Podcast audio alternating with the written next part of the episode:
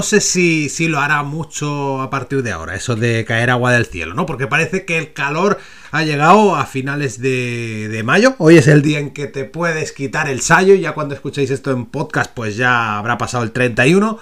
Eh, definitivamente, ¿no? Eh, llega el calor y bueno, hemos escuchado este lloverá que iba en el último disco de Inconscientes, Los Inconscientes de Iñaki Wojo Antón, con la colaboración en estudio bastantes años después de Fito Cabrales. Ellos dos eh, serán los protagonistas de esta edición número 279 de Mi rollo es el rock, la primera de una serie de especiales que cerrarán la temporada 19 del, del programa.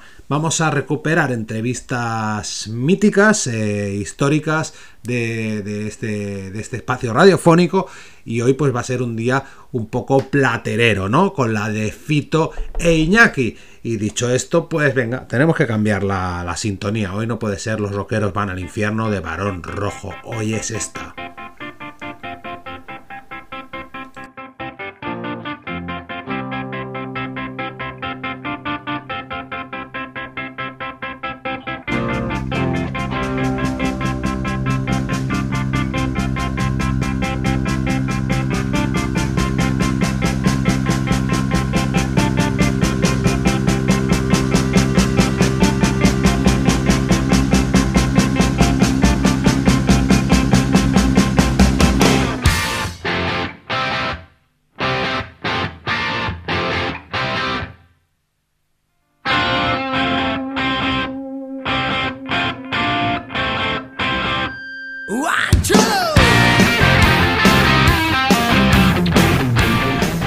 De hecho, eh, a partir de septiembre vamos a hacer borrón y cuenta nueva y os vais a encontrar con un programa totalmente nuevo. Mismo título, pero hasta la sintonía va a mutar, que no cambiar.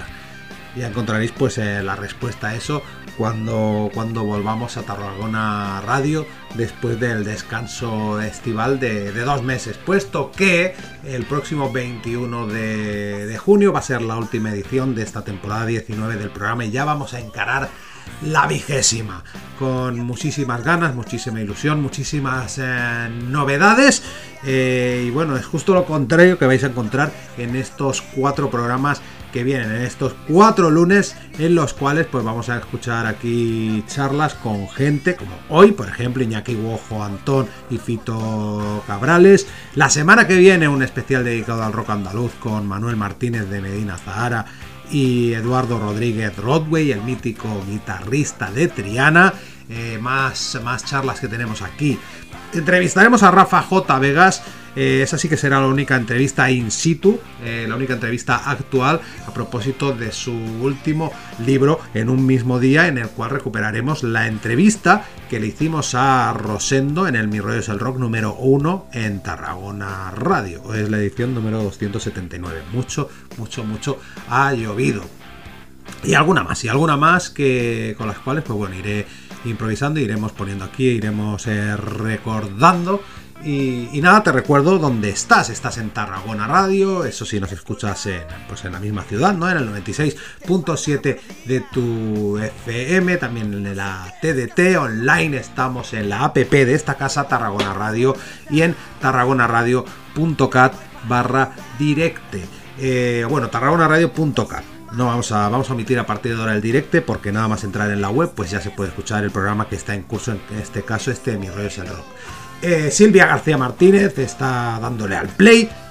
Estamos en estas ediciones caseras, pero bueno, Silvia es el alma de este programa y un servidor, Marcos Rodríguez eh, Pae, a, a la voz y dirección de todo este asunto. y sin más, pues vamos a ir a por la primera de las charlas, ¿no? La primera de las charlas que, bueno, cuanto antes me la quita de encima, mejor. Pero la verdad es que me hace ilusión hacer sonar pues este engendro de hace casi 20 años aquí. Fue mi primera entrevista y bueno, eh, la he reescuchado y no está de, del todo mal. En cuanto a las formas, sí. En cuanto al contenido, pues eh, tiene cositas que son oro puro. La no participación de Platero y tú en el disco Agradecidos, homenaje a Rosendo. Un fito, eh, pues que, lo encontrábamos, porque estaba entre dos mares, ¿no? Como, como decía la canción, puesto que todavía era componente de Platero y tú, estaba a punto de dejar de serlo. Y una charla que mantuvimos con él, bastante larga, que escucharéis a continuación en la sala digital de la Selva del Camp el 15 de febrero del 2002. Yo tenía pelo, fíjate tú, he rejuvenecido últimamente porque tenía unos cuantos kilos más que, que ahora. Pero bueno, una, una, edición vintage, varias selecciones, esto más vintage eh, que nunca, porque las entrevistas que escucharéis las próximas semanas y también la del Guojo, pues tienen una antigüedad como mucho de 8 10 años, una cosita así, ¿no? Eh, son más o menos pues contemporáneas, ¿no? Recientes en el tiempo. Pero esta, pues bueno, eh, Fito presentaba Los Sueños Locos, su segundo disco en, en la selva del camp. Ya ves tú que en septiembre saca el séptimo, pues este era el segundo, Los Sueños Locos. Eh, el séptimo será cada vez cadáver y esperemos tenerlo aquí en una entrevista en Mi Rollo es el Rock. Ese será uno de los rasgos futuros del programa. Entrevistas a grandes de nuestro rock y a grandes en general de la música y la cultura nacional. Eh, ya iréis escuchando y espero que os guste pues esa nueva versión de este programa que llevamos tantos años haciendo, renovarse o morir. Pero bueno, venga, va, voy a ir un poco a por la vergüenza ajena, eh, me voy a sonrojar un ratito escuchando junto a vosotros esta charla, como digo, con Fito Cabrales.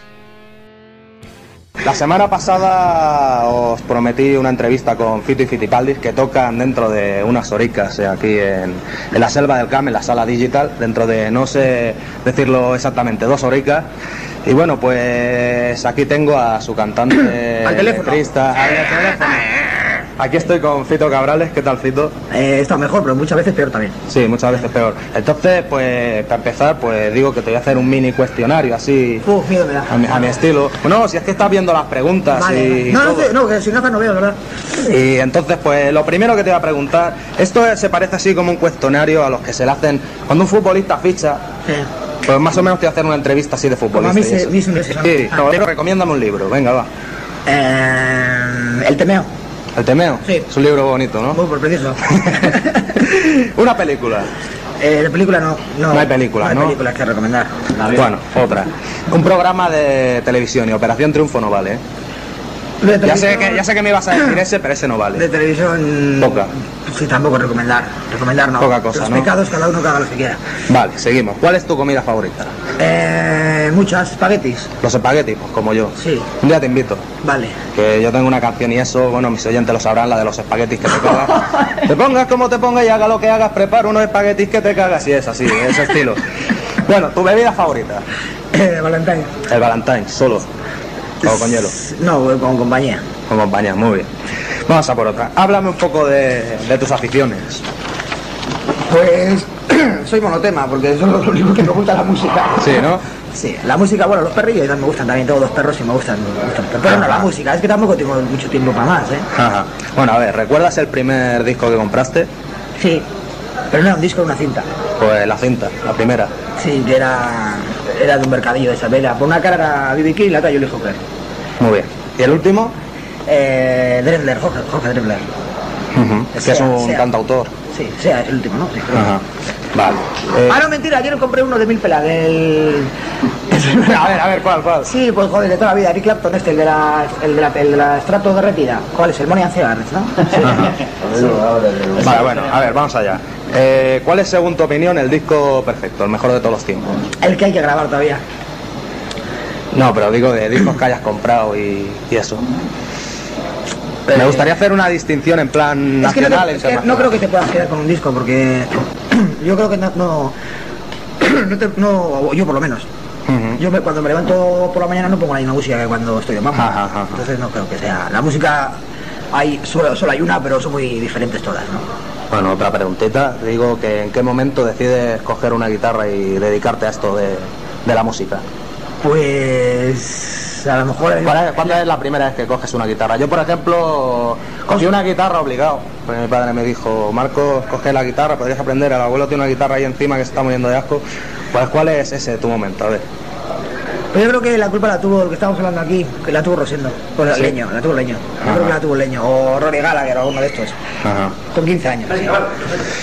A ver, que te iba a hacer otra vez la misma, ¿no? Eh, Platero y tú, ¿fue tu primer grupo o hubo otros antes? Hubo otros amores. Pero de esto, pues bandas que no. Que no tenían ni nombre, ¿no? ¿O Sí, sí, tenía nombre, pero que. Pues eso, pues Por era, ejemplo. era demasiado. Joder, ¿cómo era? A ver si me acuerdo. Urbe 1. Que, que original. Y otros no me acuerdo. ¿Cómo se llamaban otros? No sé, porque luego yo tocaba de. A veces, o sea, en este Urbe yo te cantaba, pero luego otros era solamente guitarrista. Y bueno, es que yo vivía en un pueblito, entonces éramos seis o siete personas que teníamos. Los únicos que tenían en el pueblo. eh, guitarras, eh, Guitarras. guitarras y amplis que tenían que ir a comprar la- las no vendían cuerdas tenías que ir a Bilbao por ellas Él va por ella. Y entonces no no es que hubiese una banda es que entre los seis o siete estabas todo el rato pues yo hacía contigo y contigo una pero te enfadabas entonces te ibas tú con el otro y no sé qué y tal y era lo típico del pueblo no Ajá. Bueno, cuéntame algo de los inicios de Platero. ¿Cómo, cómo se forma Platero y tú? Platero, pues como todas las bandas se forman pues se Bueno. forman pues hay El, gente, el año no pues hay gente que le gusta ir a pescar y otros que le gusta ir a tocar y ir a tocar la guitarra. Ajá. Y entonces, pues, pues chavales que cuando tienen rato libre se van a, a, a una lonja a ensayar y, y muy cabezones, muy cabezones, dejan el trabajo, dicen Y que, se dedican a la música, ¿no? que, que hay que tocar por todos lados y, hasta ahora. Bueno, hablemos de, de tus influencias. ¿Qué grupos son los que más te han marcado musicalmente? Pues no lo sé, la verdad que no lo sé. Quizá, Leño, ¿no? es que, no, te quiero decir, para mí el grupo más importante es Leño, lo que no sé si eso se puede reflejar en mi música, eso no, lo sé, eso no lo sé, pero lo que decía, si yo creo que la- si, si alguien tiene la culpa de que me guste las guitarritas y eso, pues sí sería de Leño, seguro que sí. Bueno, decir que la última vez que vi a City Fitipaldis también fue aquí, en, en la selva del Camp, en un cartel compartido con Extremoduro hace unos tres años y bueno, presentabais a puerta cerrada y recuerdo que tocasteis una versión incluida en, en el disco a puerta cerrada, la versión de Leño mientras tanto y bueno, ¿La tocamos posterior- ya? ¿Aquella ¿Eh? vez? ¿La tocamos en la Sí, sí que la tocasteis, sí. Aparte yo estaba por abajo, tomora alguna de leño, alguna de leño y eso. Y digo, igual, igual me hicisteis caso, no sé. bueno, pues entonces, pues posteriormente ha sido incluida en los sueños ro- en los sueños locos, ¿no? Contando con la colaboración de, de Rosendo a la voz y a la guitarra, que aparte que se nota bastante. No sé, cuando escuchas mucho a Rosendo parece que sepas dónde, dónde está. Cuando colabora en un grupo, por ejemplo, a mí me pasa en un Hombre, disco de ese sí, porque además solo lo cantáis. o sea, no, no, ¿dónde pero cuando suena su guitarra, Ah, se nota, guitarra, se nota, sí, se nota, claro, es que se nota, claro. es que se nota. Claro que sí. Entonces, bueno, me gustaría que hablaras un poco de esta canción y de la colaboración, colaboración que, que hace Rosendo en, en este tema. Bueno, la canción, el- yo elijo la canción para, para hacer una versión, yo imagino que como eligen todos los músicos cuando hacen una versión, que no es, o sea, realmente no es la canción más famosa de Leño, no es Vaya de Vir, Castigo, El Tren, no, es- no son canciones... Ajá. Pero para mí sí que es la canción más importante de Leño, o de la más importante, ¿no? Porque hay muchas importantes, pero pues no sé por qué, pero yo la relaciono con algo de mi de cuando era chaval y, y entonces pues, las versiones se hacen a canciones que tienen mucho cariño, ¿no? Ajá. Y ya le, ya le avisé hace tres años así a Rosendo, que que estábamos en un bolo, no me acuerdo dónde, y me fui a su camerino y le dije, me haces esto tal. Y cuando lo grabe te voy a llamar, ¿eh? Y me miró así, no sé qué le de que rumbero, no sé qué me dijo. y, y nada, pues él siempre sabía que era una broma, pero al de tres años le llamé y le dije, ¿te acuerdas de eso? Pues te ha tocado, te ha tocado. Bueno, pues y si te parece- y le tocó y, y se fue a hacerlo. Si te parece, la, la escuchamos un poquito y luego seguimos. Vale, venga, dale al play.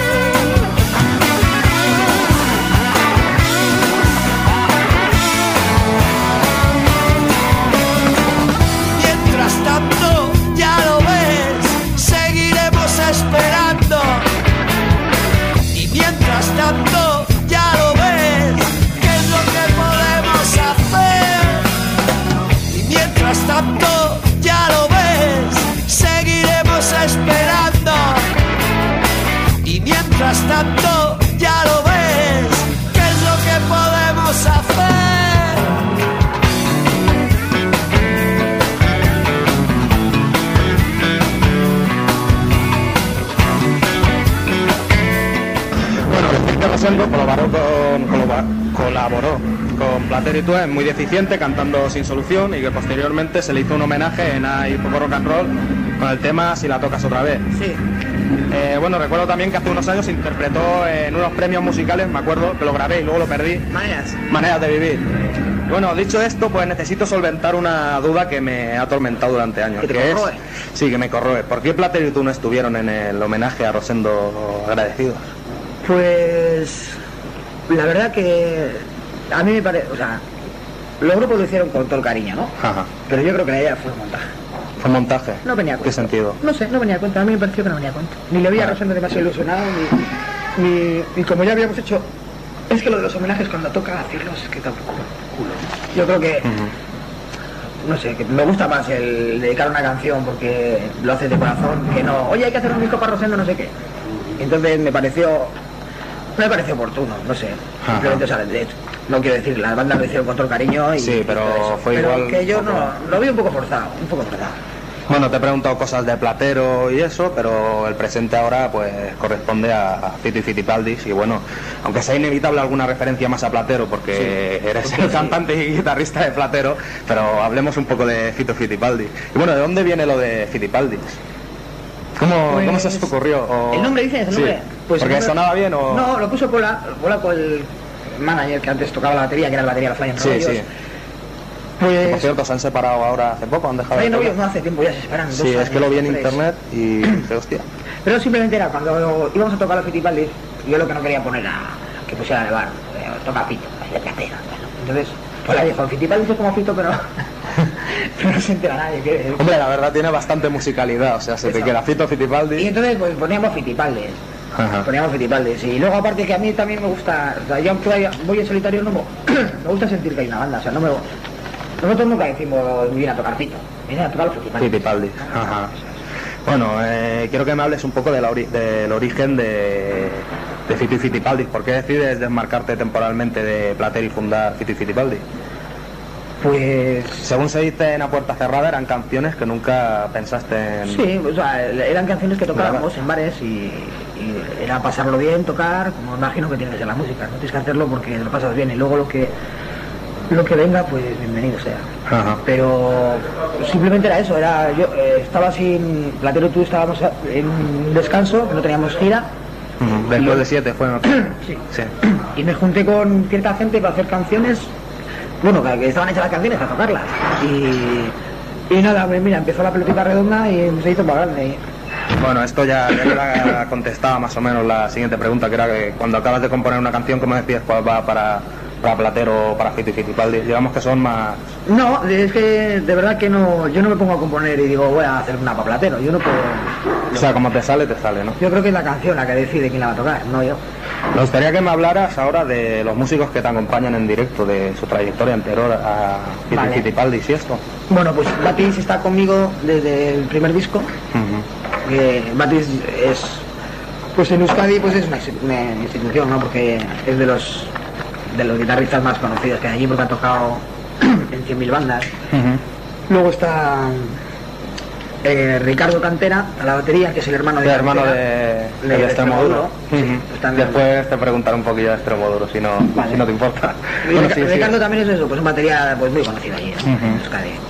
Y Roberto también, bueno, Roberto viene un poco más de, de la onda del jazz fusion, Roberto, que es el bajista. El bajista. O sea, no- yo no lo conocía porque no estaba en la onda esta de, así de grupos del, del rock and roll, digamos, siempre ha estado pues con Kepa Junqueral, con haciendo jazz, haciendo... Pero la verdad que tengo, y Javi, Javi Alzola también que viene del mundo del jazz. El saxo. Sí, el saxo. Y esa es la banda. Y la verdad que una banda pues que no me la parece. Bueno, eh, hablemos un poco de Los Sueños Locos, decir que el disco contiene 10 temas, entre ellos el que, el que ahora escucharemos. A la luna se le ve el ombligo y que me gustaría que me explicaras un poco de qué va. Digo que cómo se te ocurrió decir que si la noche es clara la luna se le ve el ombligo. ¿Dónde tiene el ombligo la luna? Digo yo. que si no lo ves es que no... ¿Tiene ombligo la luna realmente? Sí, sí, sí lo tiene. Si tú quieres verlo, sí lo tiene. Si no lo quieres ver, no. Bueno, eh, la edición en CD de Los Sueños Locos incluye una pista interactiva con el videoclip sí. de esta canción. Bueno, háblame un poquillo de, de él. y- ¿Del videoclip? Sí. Pues el videoclip ¿Cómo se realizó? ¿Quién lo hizo? Y eso. Lo hizo eh, Miquel Clemente, pues también, o sea, un poco también por lo de siempre, porque te hace- al final trabajas con la gente que está cercana, ¿no? que son Mm. amigos o que son cercanos. Y el rollo de hacerlo con marionetas, la verdad que yo, en- lo único que, o sea, todo el vídeo lo hice él, yo solo le dije, mira, quiero que, se, que, se, que sea marionetas. Yo creo que somos un poco la cultura de Sésamo y eso. La verdad es que es un vídeo bastante... Y luego aparte, que es, es genial porque cuando haces marionetas, tú no tienes que trabajar. O sea, ya está, o sea, o sea Sales un poquillo al final del vídeo Sí, tocando... y luego yo creo que los músicos somos, o yo por lo menos, muy mal actor. O sea, a mí si me dicen ponte delante con una guitarra y haz así, pues me sale bien, pero si me dicen ahora tienes que subir por esas escaleras y coger un libro y no sé qué y darle un beso a esta chavala. Pues lo hago fatal, ¿no? Porque, por ejemplo, ¿tú cómo llevas eso de que te hagan fotos y...?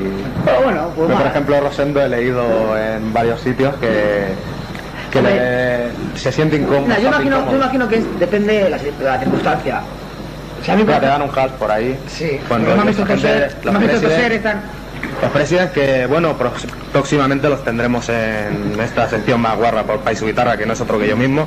Tito, te he interrumpido. Pues hablábamos de- del videoclip, pues ya nos has dicho más o menos cómo se dice y eso. ¿Quieres No, que, no, que lo de, lo de hacerlo de los muñecos simplemente es algo que tenía yo, que me gustan los muñecos, ¿sabes? Y toda la historia de los títeres y del teatro y todo eso. Pero luego sí que me di cuenta de lo que te contaba, que es genial porque así ya tienes los personajes, o sea, no, tú no tienes que hacer No nada. tienes que si hacer te nada. fijas en el, en el vídeo solo salimos nosotros un ratito Un tocando momentillo, sí, sí. y es lo que sabes hacer. nada. Pero si te parece vamos a, ¿A oírla? a escucharla, vamos a oírla, venga, va. ¿No tienes otro disco? Pues ponla. Venga, va, vamos a ponerla.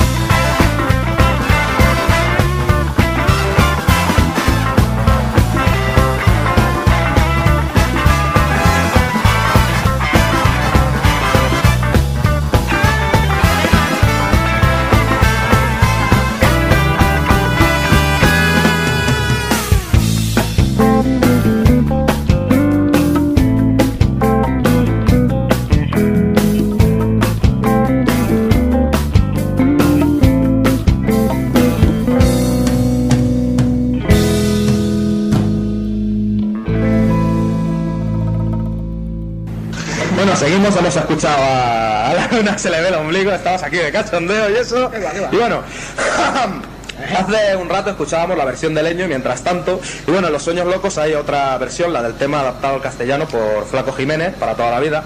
Bueno, tengo una duda y perdona mi ignorancia, ¿quién es Flaco Jiménez? estás, ¿Quién es- perdonada quién es? estás. ¿Quién es Flaco Jiménez? A ver, dímelo. Pues el acordeonista más famoso de, de México, Ah, de Texas, vamos. muy bien. Ya Sí, poco más que añadir Bueno, pues ha tocado con los Rolling, con Ray Cooder, con San Pedro Bendito, conmigo no, porque estaba en China, pero si no, también. No, porque no lo llamaste. No, sí, le llamé, pero que estaba, te juro que estaba en Asia, no sé dónde, coño. Bueno, eh, digo que cómo surge la colaboración de Carlos Tarque para este tema, para, para toda la vida. Pues Carlos es, es una casualidad. Carlos estábamos en el estudio grabando y llamó, somos amigos, y llamó que hasta- había tocado no sé dónde, por ahí del lado. Y nos fue a hacer una visita y estaba grabando yo la canción. Y entonces pues le metimos ahí a la pecera, aprovechándonos de, de la amistad. Ajá. Pues fue casualidad que fue a hacernos una visitilla. Bueno, con- coméntame ahora otra cancioncilla de, de este de Los Sueños Locos, Perro Viejo. Me gustaría que... ¿A quién te refieres cuando dices Perro Viejo? ¿A qué te refieres, mejor dicho? Bueno, pues yo creo que la letra es simplemente es como últimamente hago, siempre hablo de mí. Y entonces lo que pasa es que en este caso co- cojo un personaje que es un perro y es la excusa para hablar de mí. Ah, Pero yo creo que es un poco pues eso, pues eh, yo no me siento en absoluto perro viejo, por eso le digo que me, que me aconseje, que me que me dé algún consejillo, ¿no? Porque ah. llevas mucho o sea, tiempo que te a ti mismo, tú mismo. no, le digo, le digo al perro, porque en esto llevas muchos años o lo que sea, pero siempre te pegan las hostias los mismos y siempre acabas teniendo las mismas dificultades en todo, ¿no? Ajá, Bueno, a ver, decir que en Los Sueños Locos hay dos temas instrumentales, Sevilla de Bilbao, no del Bilbao como he puesto aquí, no, de No, Bilbao. de Bilbao. Eres del Bilbao, por cierto. Sí. Muy bien, pues seguimos, bueno, en que se hace un acercamiento al flamenco. Que bueno, viniendo de donde vengo yo, que yo las nociones que tengo de guitarra pues son flamencas, pues la verdad me ha, me ha sorprendido y me ha gustado bastante esta canción, ¿no? Bueno, está también el blues Alegría, que cierra junto a otro blues a mil kilómetros el disco, ¿no? Bueno, entonces, ¿qué me, ¿qué me puedes decir acerca de esos tres temas? Pues Sevilla no sé, yo imagino que a lo mejor hace cinco años no me hubiese atrevido a hacer instrumentales, pero ahora como ya me da un poco igual todo lo que... Hombre, igual te- porque tenías más libertad para, como componías en casa de Iñaki, yo soy más libertad de tiempo, ¿no? No, porque las canciones cuando vas al estudio ya están hechas, ¿no? Pero te quiero decir que a lo mejor si hace cinco años hago Sevilla Bilbao, le hubiese, le hubiese buscado una letra, una melodía para cantar. Y ahora simplemente pues la escuchaba y pues, yo pensaba que ya está, que lo que yo quería decir era eso. Entonces, sí, luego te dice la gente, ¿cuántas veces puedes instrumentales de cinco minutos y tal? Bueno, No, pues la verdad es que molan bastante. sí, pues eh, además... Para quien quiera estudiar, para No. estudiar las canciones instrumentales dicen que, que van bien y eso, ¿no? No, a mí viene muy bien para fumar, porque ¿no? cuando estoy arriba y miro Sevilla Bilbao digo, "Oh, ahora va a ser". Madre mía, muy buena. Pero Bueno, entonces luego está a mil kilómetros, ¿qué me puedes decir de, de ella? Para mí que yo creo que es un blues más estándar, o sea, es, es más, voy a jugar a que hago un blues yo solo con la, con la acústica y, y cuento una historia de desamor como todos los blues y todos los tangos. Seguimos en esta entrevista bañada en caramelo. Sí. Estamos todos con un caramelo en la boca. Holtz, no es por hacer publicidad, pero los caramelos Holtz pues están bien y van bien. Y eso, bueno, decir que los sueños locos, antes Vamos a hablábamos... fumar, que me he refrescado tanto. Me ha fumarnos un cigarrito hay que cubrirse el alma un poco. Bueno, pues está producido por Iñaki Bofantón, que además colabora pues tocando la guitarra y el órgano Hammond, la mayoría de, de las canciones del disco, ¿no? Bueno, las últimas informaciones que me han llegado acerca de Iñaki es que está produciendo el nuevo disco de un grupo al que siempre será comparado con, con este Moduro, que es Marea. ¿Qué te parece este Sí. grupo? ¿Lo... Sí, me, me- me parece muy bueno. ¿Sí? Sí. Bueno, Pues lo mismo que a mí. musicalmente no, no- me parece esto muy duro, pero el Gucci hace unas letras geniales. Sí, sí. Además ha escrito un libro Dos. El sumidero hoy últimamente. No, lo, tengo, lo tengo pedido en la pipo, pero yo no sé que no me lo traes. Sí, tiene dos, tiene dos. Bueno, sigamos hablando. Bueno, te ve, ya que digo Extremoduro, pues te... Es un tipo interesante. Es un tipo interesante, Gucci. Al grano, al grano. Tenemos aquí al manager. Tienen que descansar y cenar, entonces vamos a ir agilizando un poquillo. Agilizando, agila, disco de, extre- en serio, que te veo al grano, di- tío. disco de extremo duro. eh, y dentro de nada, dentro de nada, pues sale el día 5 del mes que viene. Bueno, y creo yo que habrás colaborado en el disco y que me pondrás contar algo de Yo minoría absoluta. Yo solo sé el título. No, yo pero yo no, pero yo no cuento nada. No Yo cuentas. sí te puedo decir que, Adelantarme que, algo. que he metido voces y eso, pero no te puedo contar porque eso tienes que hablar con Robert. Yo no soy de los esto de ay mira, es un disco mío. No, eso me parece, no parece ético, ¿no? Te contar el disco de alguien. Hombre, yo lo que he oído rumores en internet es que el sonido es una mezcla entre el Toye y Agila. Por lo menos eso es lo que he leído, ¿eh? Bueno, en internet, Rumores. en internet dicen de todo. Dicen de todo, ¿no? Dicen de todo. Yo sí te puedo decir que es bueno. Bueno, decir que cuando comienza la amistad y la colaboración entre miembros de Extremoduro y, y Platero y tú. Hombre, yo lo que veo en disco es en ¿Dónde están mis amigos? Iñaki metió una guitarra en, Sí, pues en Los Tengo Todos, pero... pues ahora bueno, 10 años así o algo más. Porque, porque coincidimos pues como sabes amistad, pues en todo en un festi que que te juntas y de repente pues te caes bien y lo que sea y luego ya Iñaki se hizo más digamos Sí, me excluyó más en el proyecto y carne de Roberto y luego Roberto pues cuando tuvo un momento ya pues un momento malo que cambió de banda 60 veces y estaba un poco perdido pues Iñaki yo creo que le, le aportó tranquilidad. le- eso es Ajá. y a partir de ahí pues ya fue ya son uña y carne Bueno, poco más queda ya de de Extremoduro, solo preguntarte si se repetirá la gira que hubo, gira conjunta entre Extremoduro y... no este año no porque he salido yo antes de gira y tampoco hombre me gustaría coincidir algún día pero. Y lo que me pregunto yo, porque la gira de Estrechinato y tú ha sido extensa, larga, ¿no? ¿no ha habido? Ya, por eso lo digo. Sí, porque Estrechinato y tú no Es un disco más íntimo, ¿no? Pero digo si se podrá tocar alguna vez un- alguna canción en directo. esta noche ¿Esta noche? Bueno, seguro. Anda, mira que adelanto. Mira, por saberlo. Bueno, ya me sorprenderá, Eso, ¿no? sí, ¿para qué que sea tanta cosa? Bueno, ya que hemos hablado de Extremoduro, pues escucharemos el tema de los sueños locos en el que colabora Robert, ni blanco ni negro. Pero preséntalo brevemente. Pues un día que me levanté cabreado y ya está Pues venga, ni blanco ni negro.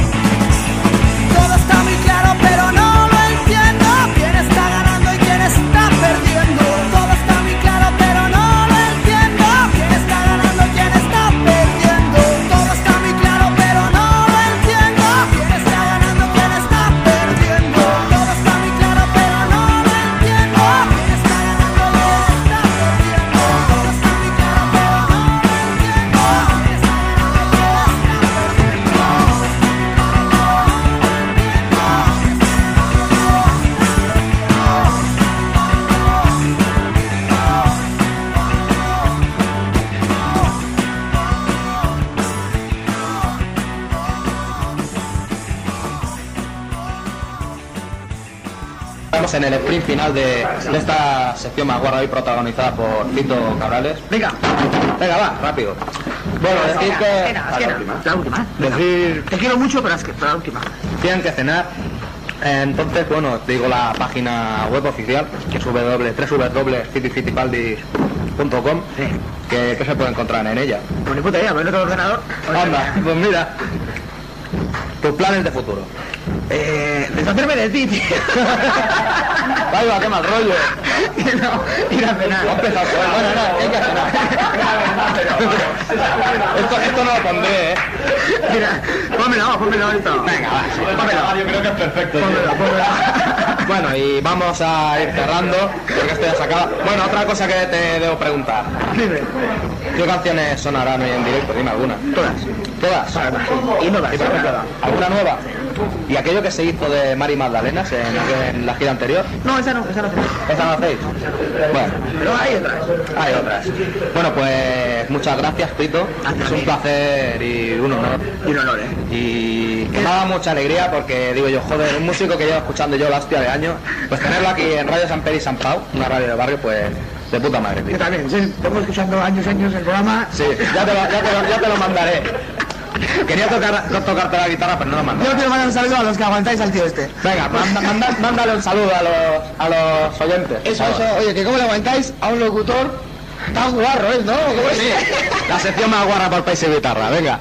Que vaya bien el Que ya te lo he concierto. dicho, que eso, que cómo le aguantáis. Que vaya bien el Uno concierto. Fito tenía que cenar, Fito tenía que prepararse para el concierto y a mí me da exactamente lo mismo. Yo he venido aquí a hacer mi entrevista y, eh, y eso, pues la entrevista la tenía que acabar como, como fuera. Era muy inexperto, mi dicción no era la mejor, el contenido no está nada mal, cabe reconocerlo y esa fue pues mi primera entrevista, no al frente de mi rollo es el rock, el nombre traía su, su cola, ya lo hemos comentado alguna vez aquí en mi rollo es el rock, ¿no? en el programa, que antes de empezar esta historia, un 3 de agosto del 2002, eh, pues sucedieron dos años de la sección más guarra por Pae y su guitarra. Que madre mía, qué manera de presentarte a los managers con, eh, con, con ese título, ¿no? Eh, a lo largo de ese tiempo, pues de ese tiempo también, eh, eh, también entrevisté presentándome con la sección más guarra por su guitarra a Rulo de la Fuga, Albert Pla, Mamaladilla y alguna más que no creo que nunca se repongan en mi rollo es, es el rock. ¿Y qué viene a continuación? Pues madre mía del amor hermoso. Grabó los ocho discazos de Platero y tú junto a Adolfo Cabrales Mato, también pues con Juanchu y Jesús María García. eh, los ocho discos de Platero y posteriormente nueve obras entre discos de estudio directos y recopilatorios con extremo duro.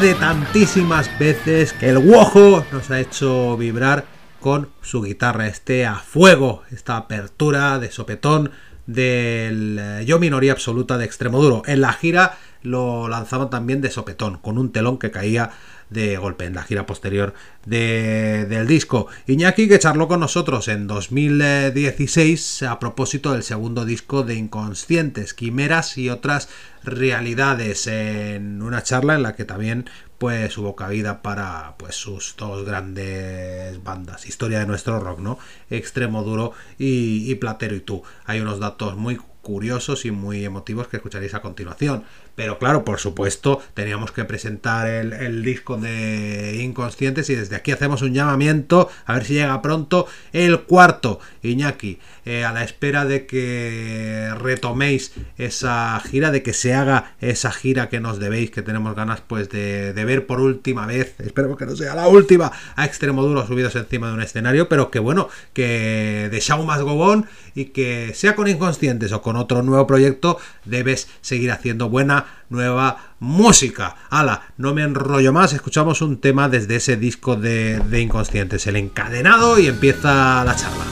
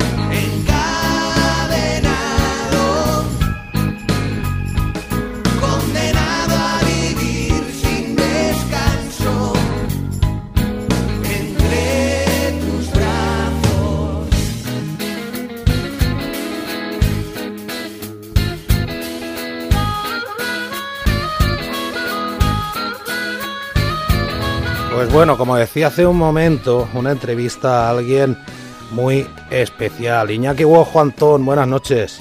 Hola, buenas noches. Eres muy especial para muchos de nosotros, culpable entre otras cosas de que, bueno, yo qué sé, de que mi rollo sea el rock y esté aquí frente a un micro hablando contigo ahora mismo. Pero bueno, tu, tu obra ha marcado muchas vidas, ¿eh? Bueno. Bueno, no te gusta ser muy agasajado a ti, ¿eh? Eso lo sé yo. No me gusta, no me gusta. Te gusta hacer canciones y mostrarlas y aquí muestras pues un nuevo capítulo, una una nueva pieza más con este Quimeras y otras realidades, el nuevo disco de Inconscientes, por fin, diez años después de su predecesor. Sí, eh, teníamos muchas ganas, hemos hablado mucho de ello, pero no teníamos sitio. Extremoduro ha tenido unos años de mucha actividad, de mucha intensidad, grabaciones, composición, gira, y bueno, hemos tenido el hueco bueno, necesario para hacerlo con calma, lo hemos hecho. A ver, cuidado, cuidado, Iñaki, que no te oímos muy bien. Muévete un poco a ver si, si te pillamos mejor la cobertura. ¿Que estás en el campo o qué? Sí, pero estoy con... Yo me oigo con eco también. Ah, vale, vale. Pero lo habéis hecho queriendo. Ahora, ahora te oímos mejor, ahora te oímos mejor. Iñaki, no hay muchos agasajos y tampoco vamos a hacer muchas referencias a Extremoduro ni a Platero, porque es de rancios, tío, es de rancios y acabáis de sacar un disco muy bonito y como, y como tú dices, lleváis mucho tiempo pues buscando, buscando el hueco. Dos años lleváis trabajando en este disco, ¿no? Sí, casi dos años llevamos trabajando en eso. Eh, teníamos claro que cuando lo hiciéramos lo queríamos hacer con calma, tranquilidad y, bueno, ha sido ahora cuando cuando hemos tenido la ocasión. Y de todos modos tengo tengo un problema. Sí, dime.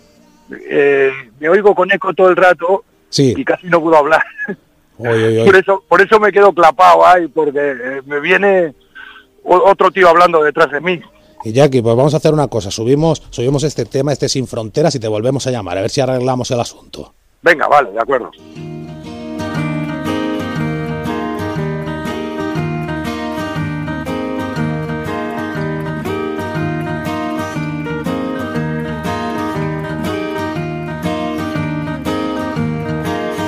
Desde el cielo a quien espera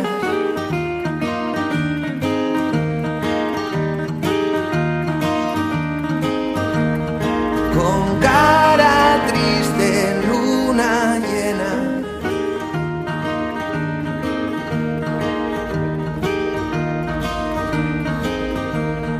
No entiende por qué los hombres no aprenden de sus diferencias. Quiero cantar que acaben las guerras, tiene dos caras, la misma moneda, solo hay que borrar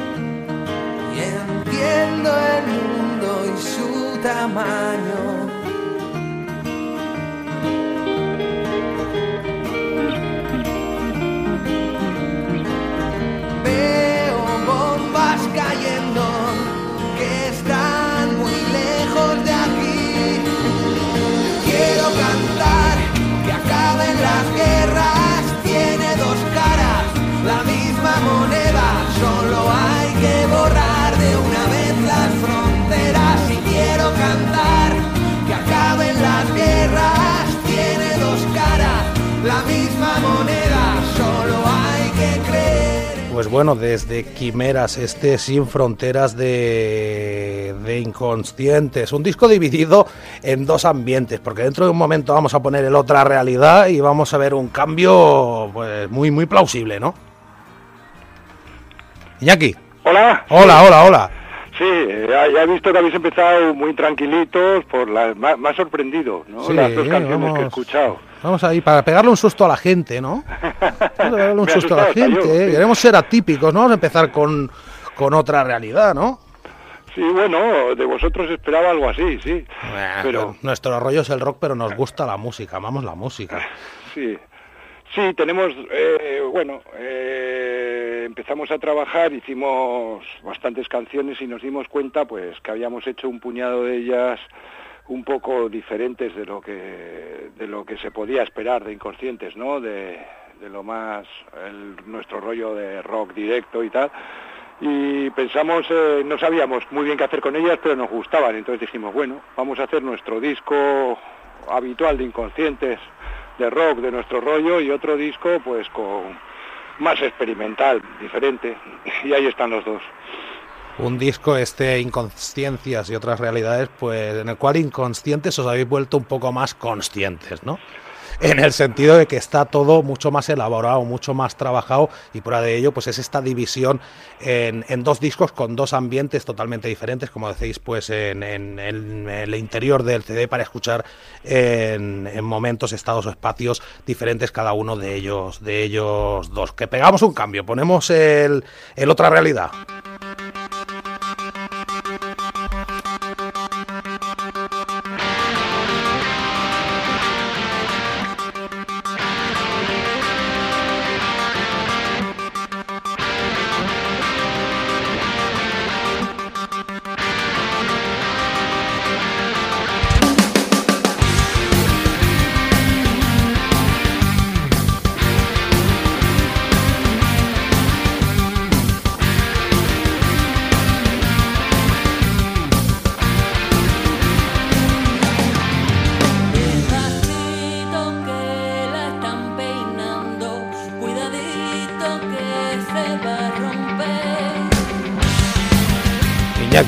¿Este que canta al principio es John?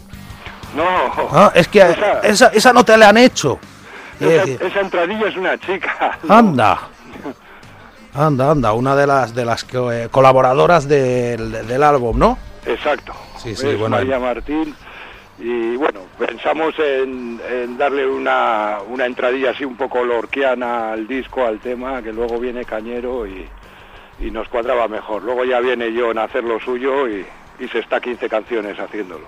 Otra realidad en la que os situáis pues haciendo lo que más os gusta, que es eh, componer y nos trasladáis a nosotros a vuestra realidad, ¿no? Con ellas. Hombre, eh, sí, y además, no sé, somos gente que nos refugiamos mucho a veces a la gente que hacemos música, que vivimos de este, de este oficio tan extraño, a veces no, necesitamos escapar un poco de, de la realidad que pisamos, ¿no? Y tenemos la suerte de, que, de que con nuestra música y nuestras composiciones y nos podemos ir a nuestra realidad paralela y flipárnosla y, y quitarnos un poco del medio. Y en cuanto a las quimeras, ¿qué quimeras te ha posibilitado a ti eh, pues llegar a hacer o llegar a vivir la música?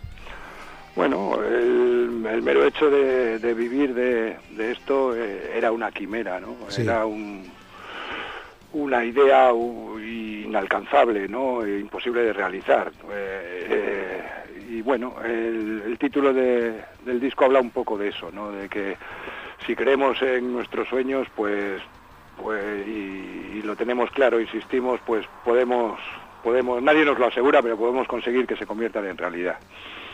Bueno, hace tú, hace justo dos años o dos años y unos días, pues acababa la última gira de Extremoduro hasta la fecha, la del disco para todos los públicos. Y, bueno, supongo que ahí parte todo el proceso de composición de este disco, aunque también me consta de que habéis usado ideas antiguas, ideas que quedaron en el tintero en 2007, ¿no? Sí, eh, teníamos, teníamos ideas y también ideas que habíamos ido generando en este tiempo, que estaban ahí aparcadas. Más que ideas, que canciones, podíamos hablar de apuntes, ¿no? Y bueno, empezamos con eso y bueno, durante estos dos años, pues eh, también muchas de las canciones han, nacido desde cero. Dos especulaciones a, a partir de este disco. ¿En qué letras colabora Cuchi Romero? Y esta portada, ¿qué es lo que es? Pues mira, esos son... Eh, vías de tren. Son los juegos que tiene el disco. Eh, vías de mm. tren, es otra... Otra interpretación nueva. Nos han dicho que salimos de los trastes de una guitarra, que es una pista de Scalestri, nos han dicho que estamos en un mundo paralelo y nos asomamos a este y ahora vías de tren, está muy bien. Precisamente es lo que pretendíamos, ¿no? Eh, lo mismo con, con muchas de las letras que, que hemos currado para que sean abiertas y puedan ser interpretadas, la portada es exactamente el mismo rollo. Eh, es algo y cada uno pues que se lo flipe y según su circunstancia que se imagine el- lo, lo- lo que quiera. En cuanto- respecto a, la- a los lugares donde ha colaborado el Cuchi es lo mismo, es un juego que, que si lo dijéramos perdería Claro, toda perdería todo el encanto. perdería todo el encanto, es- sería una faena. Ha, ha habido gente que se ha tirado al barro y, Y acertado. y pensábamos que iba a ser más fácil, que va, sorprendentemente, y profesionales, ¿eh? y periodistas y tal, y no, no, casi nadie acierta, no aciertan muy poco. Yo pensaba, pensaba que iba a estar chupado, pero parece que no tanto. Subimos un momentín en otra realidad. Que bueno, es un tema con un rollo muy Deep muy rainbowniano, ¿no? Eh, Richie Blackmore, pues uno de, de tus espejos a la hora de mirarte, a la hora de empezar a tocar la guitarra. Hace años, ¿sabes? 25 años llevas en este asunto. Cuéntame un poquillo, ¿cómo empieza Iñaki Huojo Antón a interesarse por la guitarra? Anteriormente, pues tenías estudios de solfeo y de piano, pero por la guitarra y el rock and roll, ¿cuándo? Pues bueno, eh, creo que con tardío, ¿eh? yo fui un, rockero tardío, quizá con 15, 16 años, tenía en casa de mis padres, bueno, pues el, pianito vertical de los que típico de los que estudiábamos piano y, y hubo un momento en que empezaron a, a llegar discos, teníamos un amigo que venía de Canadá, venía, traía LPs, pues me acuerdo que trajo el Made in Japan de Deep Purple, trajo el Leatherby Rock de ACDC, traía cosas de Status Quo. Entonces, bueno, yo ponía esos discos a toda hostia, los vecinos protestaban, a mí eso me gustaba, lo seguía poniendo y tocaba el piano encima. y tocaba el piano encima, pues cada vez haciendo más el animal, hasta que me di cuenta que una guitarra era mejor para eso. y, y fui autodidacta, cogí una guitarra española que había de mi hermana en casa, fui tocando encima de los discos, Vaya, pedí y- prestada una, el- un bajo a, a un amigo porque yo no tenía ni guitarra eléctrica, ni bajo, ni dinero para comprarlo. Y poco a poco, con cosas prestadas, haciendo chapuzas, pues, pues fui aprendiendo solo a tocar y juntándome con gente. Vaya, vaya. ¿Y no hay ningún amigo pesado de tu edad por Bilbao que vaya presumiendo por ahí de yo fui el que le enseñé los primeros acordes al Guojo? Porque alguno habrá. No lo sé, no lo sé. Yo, la verdad es que los lo que son los acordes y eso me tocó sacármelo solo, ¿no? Bueno, yo Sí, sabía sí. música y decía, bueno, por lógica, si pongo este dedo aquí, este dedo aquí y este aquí, me sale este acorde. Y luego sí que, que con amiguetes me juntaba a tocar y si te fijas, al final de la contraportada del disco hay una dedicatoria a un amigo que falleció pues cuando estábamos mezclando el disco Sí, sí. y precisamente esa persona es con la que empecé a tocar pues cancioncitas en casa. Muy bien, muy bien. Oye, ¿qué te iba a decir? Ponemos una canción que ya conocíamos. Este empieza la función. Sí, Ponla, ponla, Silvia. Un cachito, un cachito al menos.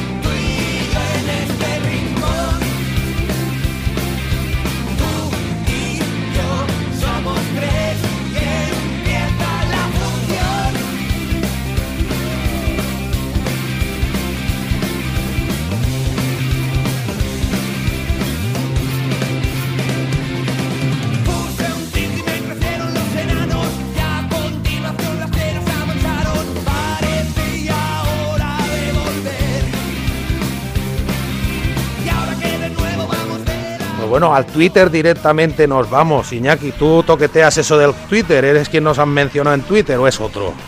No, yo no sé lo que es Twitter.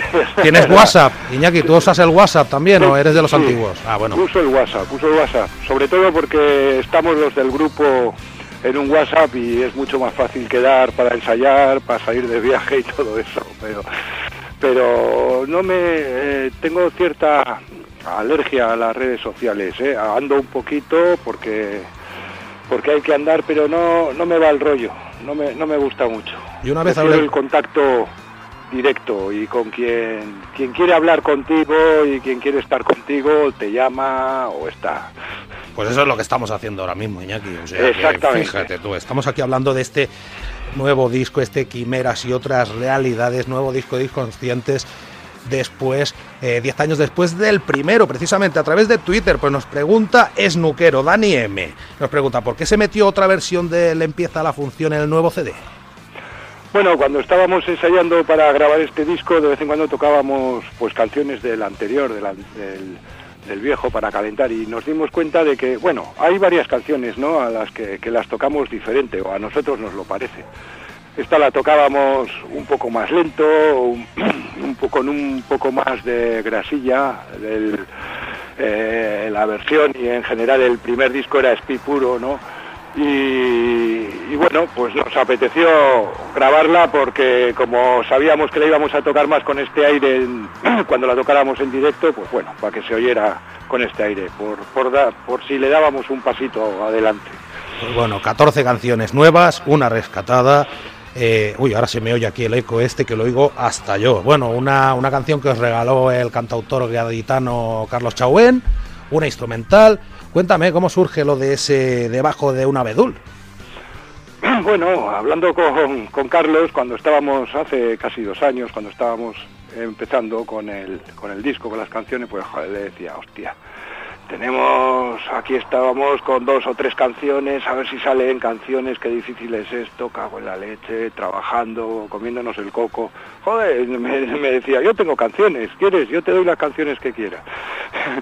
y, y se vino a mi casa, me, me dejó unas cuantas canciones grabadas, cojonudas todas, por cierto, atentos a lo próximo que haga este tío porque puede ser mundial y y, eh, y bueno, John escogió esta, sorprendentemente, como vosotros habéis empezado con canciones lentas el programa, pues Yosu también le, a John le gustó esta canción lentita, es muy bonita y bueno, luego la verdad es que hicimos muchas canciones, teníamos canciones de sobra para un disco, pero ya que habíamos nos habíamos hecho la idea de meterla de Carlos y habíamos hablado mucho con él no y nos gusta tanto que no quisimos renunciar y por eso está incluida.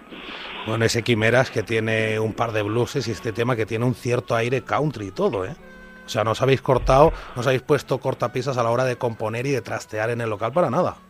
Hombre, hemos hecho esto para disfrutar. Bueno, realmente me imagino que los músicos eh, hacemos cuando trabajamos queremos disfrutar, ¿no? Y, en este caso no queríamos ponernos ningún límite de ese tipo. Cualquier cosa que se nos ocurría o cualquier cosa que nos sugería una canción se, la, se lo hemos intentado dar. y y por, por eso es que hay dos ambientes y por eso hay que hay es que hay cosas pues tan y un poco diferentes de lo que hacíamos habitualmente. Inconscientes que ahora dentro de nada, en enero saléis de gira, pero sé de buena tinta que en 2015 ya queréis salir de gira y vais a hacer algunos conciertos con ciclonautas dentro de la gira de su, de su primer disco. ¿Qué pasó? Estábamos como toros en el toril que no Pero tú no, pero Iñaki, tú no puedes parar quieto, ¿eh? porque no se hizo la gira y acabaste tocando con ellos el órgano. no, no, no nos aguantábamos, ¿no? También eh, muchos años de conciertos grandes, de grandes recintos, del público lejos y el rollo de- del club, de la sala, de esa manera de, tocar rock, ¿no? Que es una música de club, realmente, joder, ya me tiraba. Me, me pidieron los ciclonautas eh, el, el favor, ¿no? Voy y, y vamos, fui con ellos y me lo pasé muy bien, me lo pasé en grande. Y bueno, yo- Y bueno, ab- eh, abortamos esos conciertos con ciclonautas porque realmente eh, había sido una cosa de emoción, pero lo que tenía más sentido era ponernos a trabajar en lo nuevo, ¿no? Y no hacer media docena de conciertos con canciones de hace nueve años. Al final nos entró la conciencia un poco. Nos entró la conciencia dentro de la inconsciencia del Guojo, que es un disco pues que salió en febrero del 2007, si no me equivoco ahora lo digo de memoria, y un proyecto que partió de un comunicado de, de Robe que decía que estaba pues en, en, sequía compositiva. Luego no veas el disco que sacasteis en 2008. O sea, en 2008 si tengo algo sacaremos un disco. Y yo, yo creo que bien orgullosos podéis estar del disco que sacasteis, ¿no? Aquello fue la ley innata, sí. Sí, sí, Una cosa que empezó por, por, una canción que ya era larga, de, pero vamos, era una canción de seis minutos y bueno, se fue estirando la idea, fue un, una cosa realmente agotadora, pero muy reconfortante, ¿no? Eh, meterse en, un follón de este tipo, en, digamos, una obra de 40 minutos. Y 95, 98 pistas, ¿no? Tenía aquello. Acabarías agotado.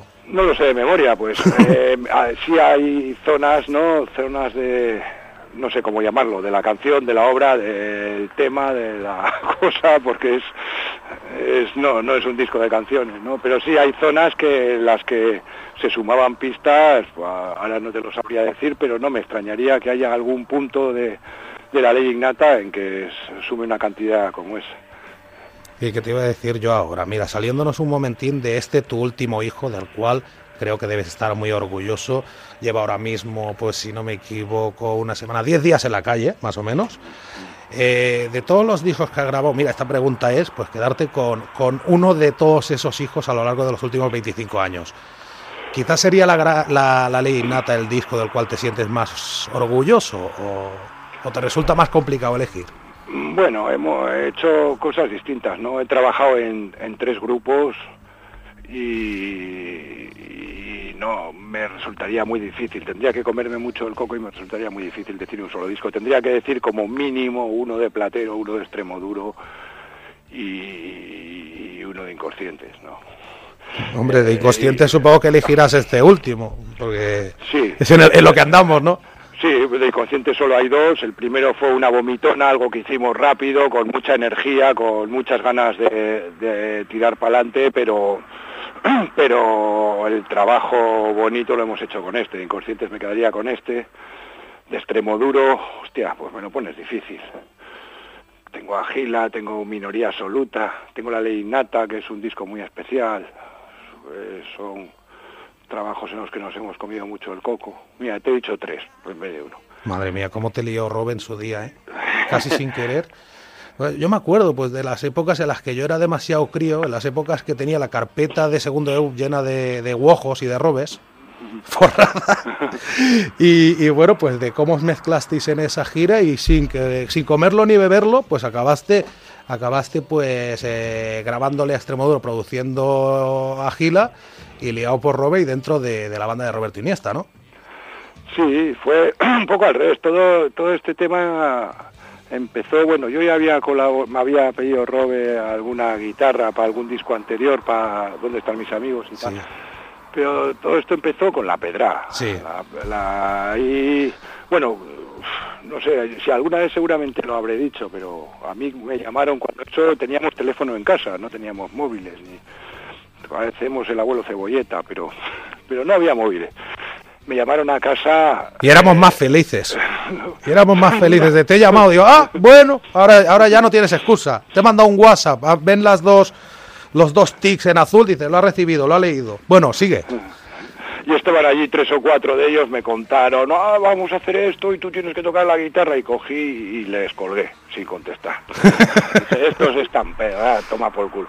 Y, y fíjate, pues ahí empezó toda la todo eso, ¿no? Eh, nos, discutíamos mucho Robe y yo, pero creábamos, eh, salían chispas, luego me pidió que remezcláramos su primera maqueta, lo que luego salió como rock transgresivo. sí.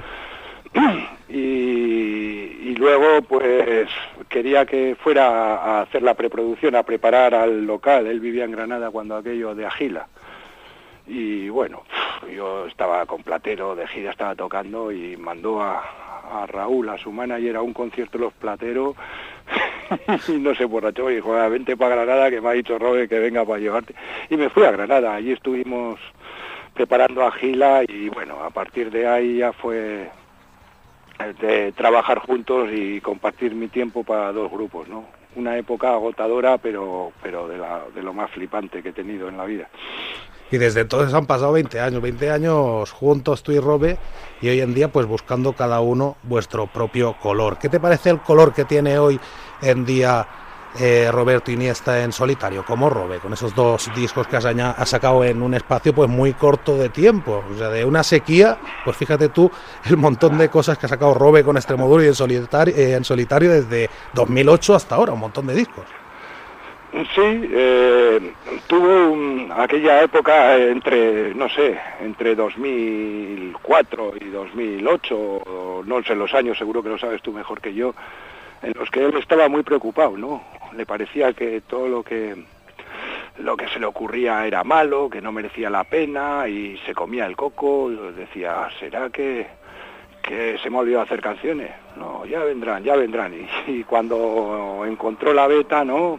La ley innata sirvió un poco para eso, el, ir haciendo crecer un, un tema, ¿no? Gigante, te, te abre mucho la cabeza, te, te hace dar vueltas y, y ahora está en un momento, yo te podría decir que Robert no, dej- no para de hacer canciones. Hace canciones y canciones y canciones de cualquier tipo y yo creo que, que esa beta que ha abierto creativa es tan profunda que no creo que se cierre y que vuelva a tener otra sequía tal y como yo lo veo. Esperemos que no. Bueno, yo lo que destacaría de esta andadura como Robe es la total ausencia de, de- de estilo. O sea, la creación de un estilo totalmente nuevo, algo nunca escuchado y que no se parece a, a nada, ¿no? Bueno, todos sabemos que, que el- le encanta explorar y, hacer cosas que no haya hecho nadie, tanto en la música como, como en la vida, ¿no? Y, lo que tenía ganas ahora era de, de andar por otros caminos, de eh, elegir instrumentos diferentes, sonidos diferentes, un poco con, con- con lo que se fuera encontrando y me refiero a sonidos, a instrumentos y por ahí está abriendo un, pues sí, como has dicho tú, está inventándose, como se ha inventado una manera de tocar, se está inventando ahora un, un sonido.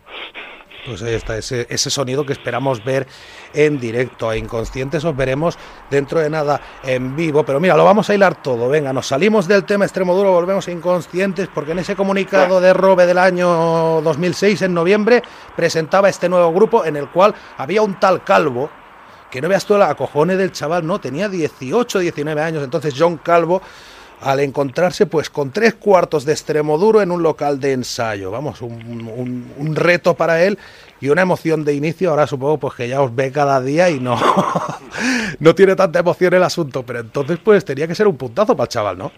Pues me imagino que sí, se lo tendríamos que preguntar a él, alguna vez lo ha dicho, ¿no? Que flipaba, pero claro, es el tío más tranquilo del mundo, entonces, bueno, eh, la verdad es que se le veía y un tío además muy maduro, muy maduro, a pesar de que tiene menos años que nosotros, hay muchas veces que parece que tiene más, que parece que nos tiene que, que- que llamar al redil, a la- Es el más consciente de los inconscientes, es el, más o menos. el más tranquilo, sí, Sí, sí. el que más reposo tiene y para muchas cosas, bueno, iba a decir el más centrado, no, no creo, una cosa es que seamos inconscientes y otra cosa es que estemos descentrados, pero bueno, sí que, sí que hay veces que, que aunque parezca mm, paradójico, nos tenemos que mirar en él los, los demás. Y bueno, en esa, en esa vomitona a la cual tú aludías, esa vomitona de canciones espontánea que era la inconsciencia del Guojo, pues a, a ese disco le siguió una gira en la cual fueron unas 38, 39 fechas más o menos he contado yo buscando las hemerotecas. Eh, y bueno, ahora pues volvéis a arrancar inconscientes de momento con 11 fechas y el Viña Rock, ¿no? Sí, eh, Iñaki, no te oigo. oye, me has perdido. Espera, espera, ¿qué ha pasado? ¿Qué ha pasado? No lo sé, no lo sé, estoy aquí. A ver, a ver, a ver, que te oigo mal. A ver, me tienes. Ahora, ahora, ahora te tengo alto y claro, como si estuvieras aquí sentado conmigo, amigo. estas 11 fechas es, es simplemente una, una gira de presentación, ¿no? Son 11 fechas, vamos a hacer 11 salas para, para presentar el disco y para, para decir aquí estamos de nuevo, para quedarnos con un poco de suerte y bueno, eh, después sí, esperamos seguir tocando, hacer algún festival, algún concierto, cosas que todavía están por hacer y simplemente por eso no hemos anunciado, ¿no? Porque no hay nada cerrado. Pero ahora estamos hablando de conciertos de presentación, nosotros que tenemos idea de tocar todo este año por lo menos. Y qué ganitas de volver a las salas, ¿no? Y de ver a, a- a esos inconscientes de, de cerca. Y sentir el sudor y la adrenalina y la electricidad. No- y los no vatios. No sabes cuánto me gusta. Lo echas de menos esa época. ¿Cuánto hace que tú no tocas habitualmente en salas? ¿Cuándo dejasteis las salas pequeñitas, los plateros? Estamos hablando de platero. Pues, pues no sé, yo para los años soy muy malo. Yo no toco en salas. Mira, la última gira de Incon- de Inconscientes hicimos unas cuantas salas, nos lo pasamos en grande y de eso hace 10 años. Eso es la última vez que he tocado en salas. Y la anterior, no lo sé. Platero creo que acabamos en el 2002, puede ser, o 2001. 2001, sí, en octubre del 2001. Es que estamos Joder. preparando, estamos preparando un especial platero. Y, no Algo sé- había oído, algo Estamos había pre- oído. preparando un especial platero para el año que viene. O sea, iba a ser hoy el especial platero, pero digo, ¿cómo llamo yo hoy a Iñaki? Teniendo este disco entre manos para hablar de platero. Pero bueno, tan rancio sería hablar de Platero hoy como no hablar. Después trataremos algo. Pero ¿te parece que detalle yo esas salas entre las cuales están, para la gente que nos escucha más cerca, el próximo 10 de febrero en la sala cero de Tarragona? Ya tenéis hasta el precio puesto, 12 pavos anticipada y 15 en taquilla. Y las otras son, pues bueno, en enero en Santiago, en la sala Capitol el 27, el 28 en A Coruña en la sala Le Club. 3 de febrero Pamplona, Central Café Teatro, la Sala Cero de Tarragona, que ya lo hemos dicho el día 10, el 11 en Zaragoza, en Sala Las Armas, el 17 en Oviedo, Sala Sir Lawrence, el 3 de marzo en Murcia, Sala, Gara- Sala Beat Club, el 4 en Rock City de Valencia, en Rasmatas 2 de Barcelona el 17, el 25 en Bilbo, en el Café Ansoquia, mítico Café Ansoquia, que no sé yo, unos grabaron un pelo, me parece, allí en su época, no, no sé, ese disco no estaba mal, estaba bien, ese disco, ese disco me gustaba a mí. Y el 31 de marzo en la Sala Penélope de, de Madrid. Madre mía, madre mía, madre mía, cuánto directo. Bueno, nos vemos en el acero, Iñaki, pero vamos a hacer un penúltimo alto en el camino. Te estoy entreteniendo mucho, has cenado. Eh, he picado algo. Acabamos de terminar de ensayar y, y he picado algo a todo correr porque porque veía que si no podía desfallecer en la entrevista. Como, como decía Rosendo, otra vez cenaremos rock and roll. No se me ocurre una canción mejor para poner, y la vamos a poner un buen cacho, que este No te detengas de este nuevo disco de Inconscientes.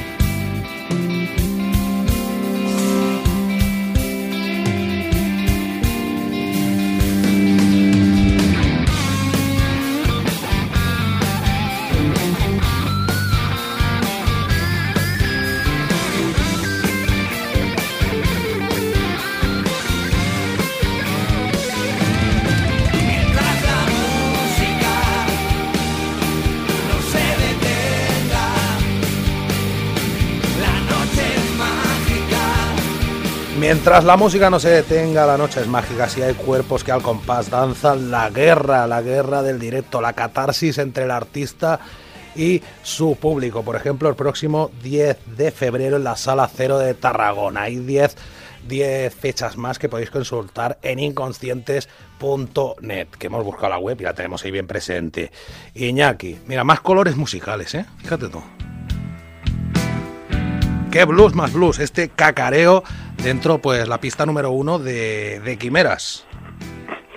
Sí, es, eh, empezamos desde, desde el principio mostrando un cambio de intenciones, ¿no? Sí, Diciendo, sí, este sí, disco es diferente. Sí, sí. Y bueno, pues varias canciones dedicadas al desamor, aunque yo sé que no te gusta, no te gusta mucho explicar de qué van las letras. Prefieres que la gente lo interiorice y les dé pues su libre interpretación o su propia interpretación, ¿no? Sí, hay canciones más explícitas siempre, pero hay canciones en las que debe ser así. Hay canciones que todas las canciones hablan de algo concreto, bueno, no todas, pero muchas canciones hablan de algo concreto que, que conoce el autor, ¿no? Pero si eh, es muy posible y ocurre que si tú le dices a alguien que exactamente le descubres el truco, le jodes la canción y dices, joder, pues yo estaba Yo flipando". pensaba que iba de, de tal. Así que es mejor dejarlas abiertas porque además eh, se crean para eso, ¿no? O nosotros las creamos con esa intención, que cada persona en su circunstancia, en su momento, eh, con su película, les pueda dar una interpretación y le transmitan o le sirvan para algo. Silvia, cambiamos de tercio. Ponme el último hombre libre.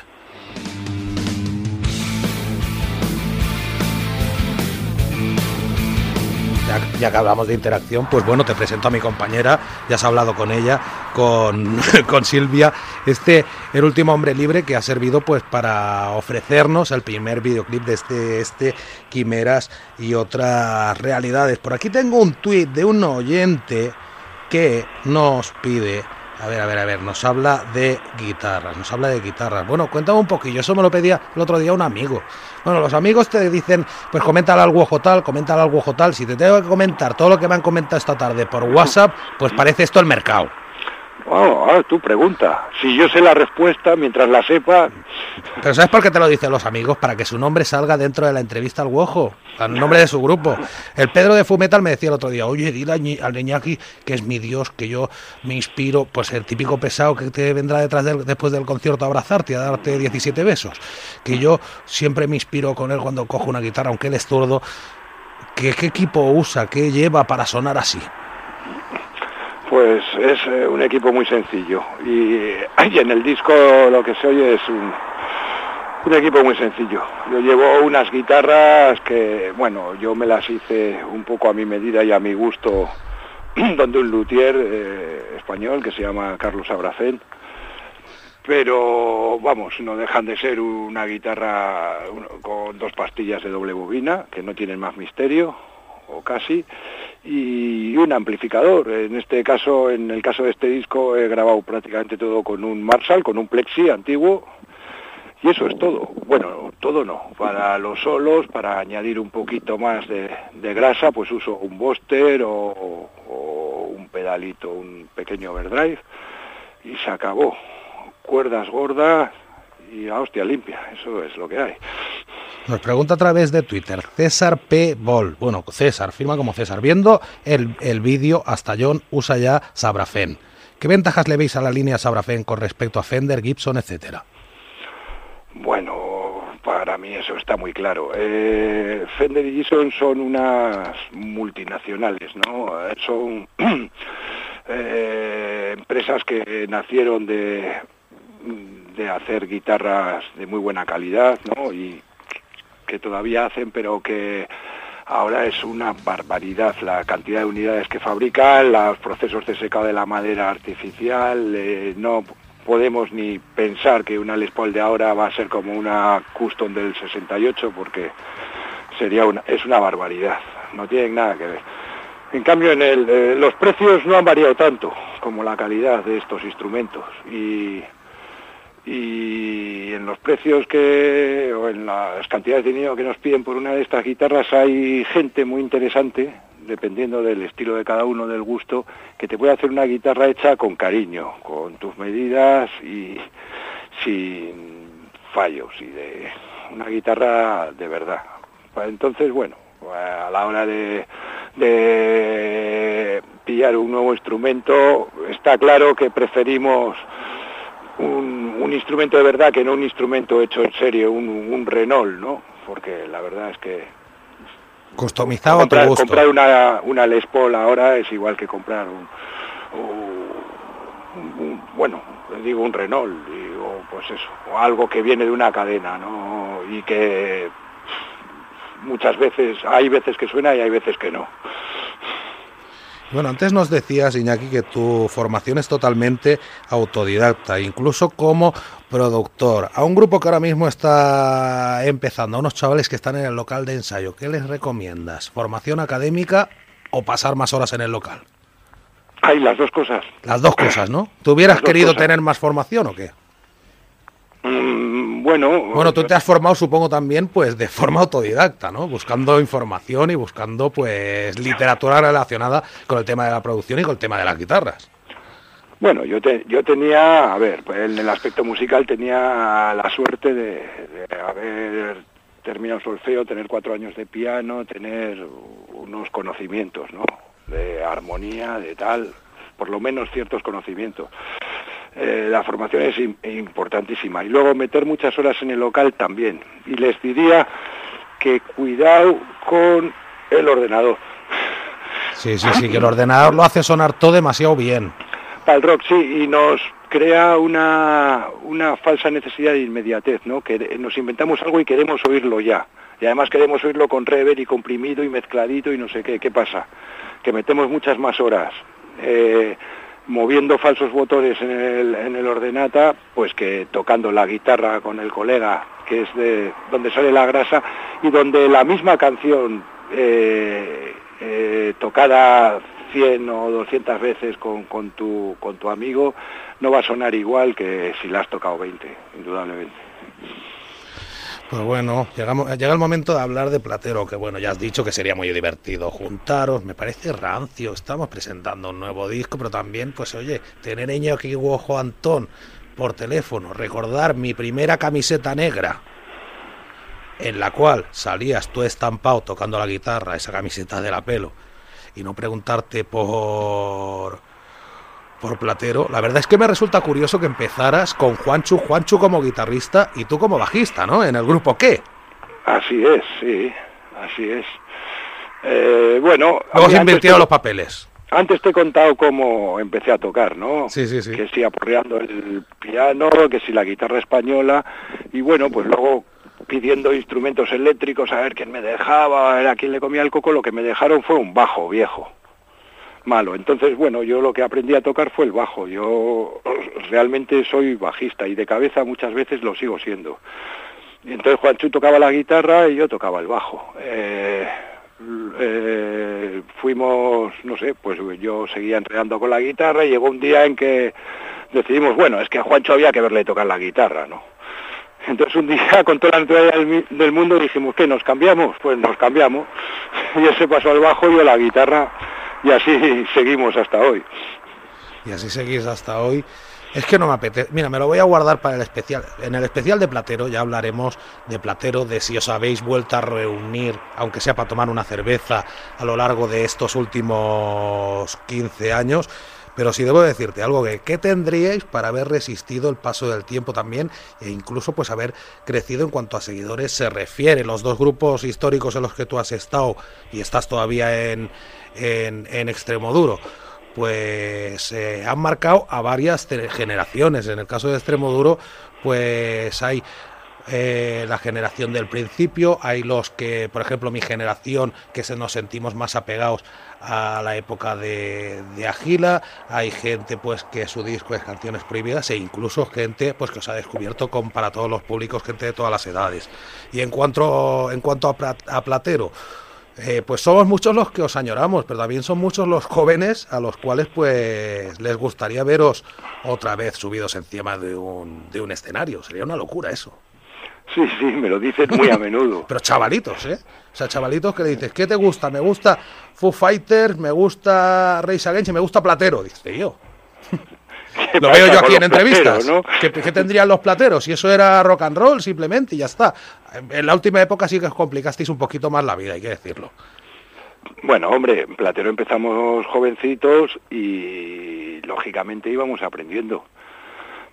De la primera del burro and roll, la primera maqueta que hicimos en 24 horas prácticamente a, a los últimos discos, aparte de que íbamos teniendo más medios y más posibilidades, que es cierto, eh, aprendíamos. Éramos gente curiosa y lo seguimos y seguimos aprendiendo, vamos. Bueno, no, no no hay más que, supuesto. no hay más que escuchar el mira hacia mí del principio, el mira hacia mí del, del apelo, que tenía su solo doblado apañado, y luego ya el de, el de la reedición, el de ahí mucho rock and roll, que parecía Rainbow, eso. Claro, pues eso es, pues eso es. De algo nos tienen que servir los años, ¿no? Las influencias son las mismas, pero el aprendizaje crece. No, no, no solo para ir al bar, sí, no, a- nos gusta aprender y seguimos aprendiendo, seguimos aprendiendo. Lo que yo creo y, y quiero creer que, que eh, el disco que haga ahora es mejor que el de hace 10 años y el que haga dentro de 10 años algo tiene que tener mejor que el de ahora. Y el de ahora es eh, Quimeras y otras realidades que hoy Iñaki Guajuantón nos ha presentado en directo, que presentaréis en 11 fechas a lo largo pues de todo el territorio, 11 salas, entre ellas eh, la Sala Cero de Tarragona el próximo 10 de febrero. Vuelvo a decir las fechas, las acabo de decir. Rebobinad que esto para algo está hecho el podcast y para algo está inconscientes.net. Y ahora mismo pues andáis preparando el setlist, ¿no? Sí, est- estamos con los ensayos, eh, se nos ha echado todo un poco encima, el disco era muy largo y hemos, fíjate, queríamos haberlo sacado en octubre y ha salido en diciembre tarde y, tal, y entonces bueno, ahora estamos apretando un poco con los ensayos para el directo, es diferente la manera de ensayar para el directo que, que para la grabación, ¿no? Y estamos pues reorganizando otra vez las canciones y preparando no un setlist, sino prepararemos dos o tres diferentes para, para no tocar todos los días lo mismo, que eso te hace estar más despierto. Un total de 25 canciones las que hay de inconscientes, que yo creo que ya es bastante para un concierto. De vuestros otros proyectos no vais a tocar absolutamente nada. Bueno, no, Algo sí. no está cerrado, algo, algo se puede tocar, sobre todo de, Si no, no salimos vivos so- sobre todo de, de los proyectos que no están en, en activo.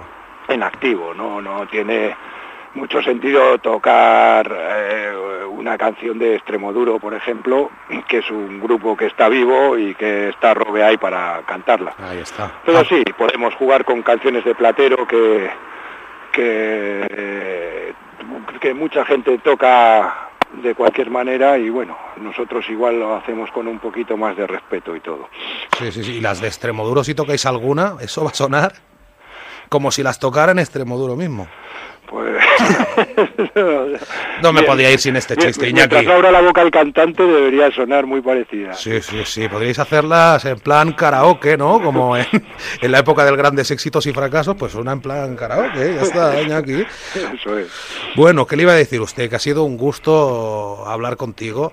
Eh, pues bueno, eh, sobre tus realidades y tus quimeras. Para mí, pues hace unos años, eh, cuando tenía 17 años, pues me han dicho, ¿vas a hablar alguna vez con Iñaki Guajo Antonio? Anda ya. Y hablar con él un rato y preguntarle cosas de su vida. Eso es una quimera, hombre. Y mira, aquí estoy con este sueño hecho realidad, aunque palpable. O sea, cuando nos veamos en la sala cero te voy a dar la mano normal y eso, ¿no? Te voy a dar un Ay, abrazo, no se crea usted. Hemos, hemos hablado el rato suficiente como para darnos la mano y tomarnos un par de cervezas. Vaya.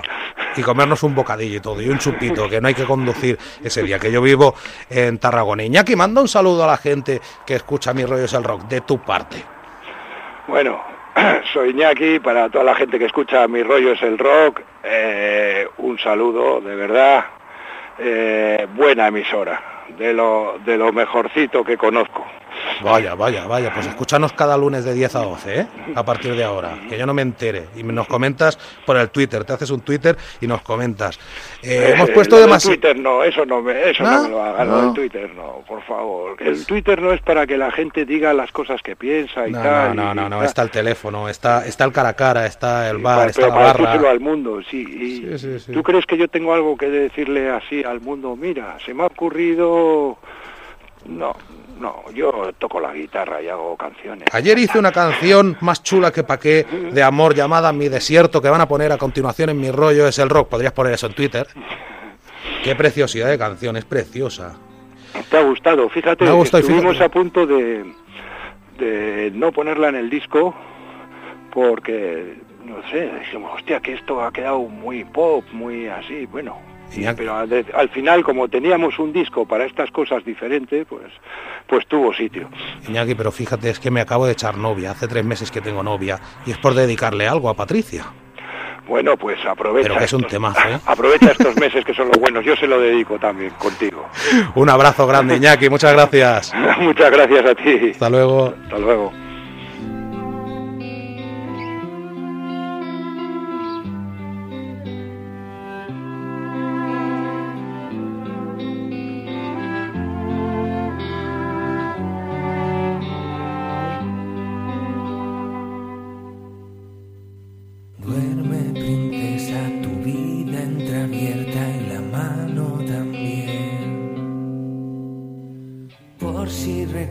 Recoges de un sueño en la noche un atajo al Edén.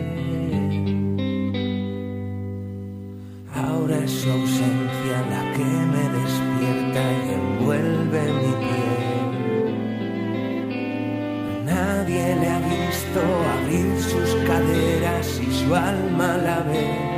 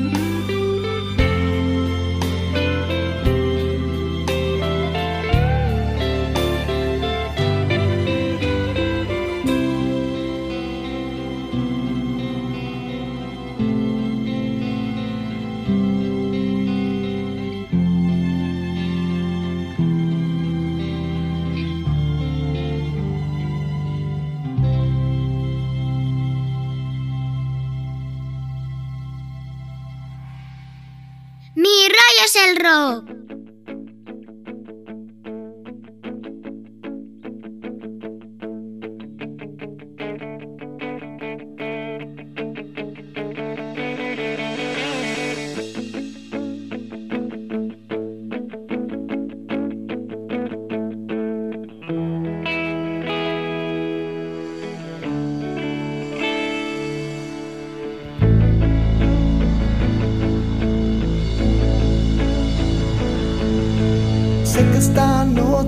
voy a dormir, el sudor y los nervios se adueñan de mí. Y con la almohada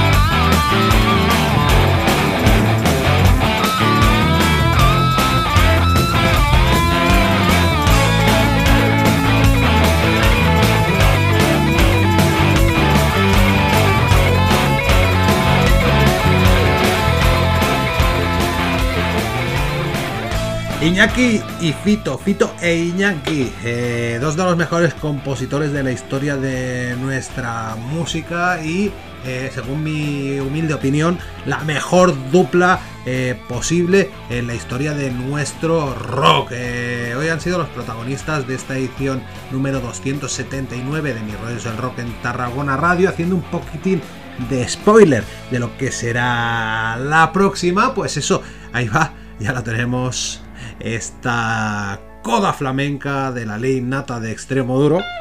Eh, la semana que viene, pues el rock andaluz protagonizará esta recta final de nuestra temporada 19, dedicada pues a revivals, entrevistas que que ya han sonado en, en Miércoles del Rock, entrevistas históricas. Eh, escucharéis pues eh, las del cantante de Medina Zara, Manuel Martínez, y las del guitarra de, de Triana, Eduardo Rodríguez Rodway. Y nada, hasta aquí llegó este, este asunto una semana más, eh, como todos los lunes, de 10 a 12 de la noche en Tarragona Radio. Silvia, Silvia García Martínez al control técnico, al descontrol, un servidor Marcos Rodríguez Pae. Eh, esperando que siempre estéis ahí. Larga vida, Mada Rock and Roll. Mañana en perder la vida consentirían. El fuego del infierno ya es solo humo. Y ahora el fuego ya es solo humo. Después de arder el fuego ya es solo humo. El infierno ya es solo humo.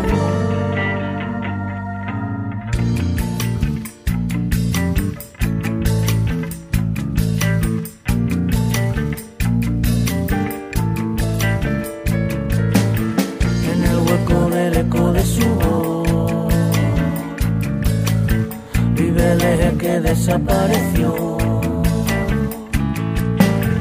Agarrados del aire viviremos, no me importa dónde vamos, apriétame bien la mano, que un lucero se me escapa entre los dedos.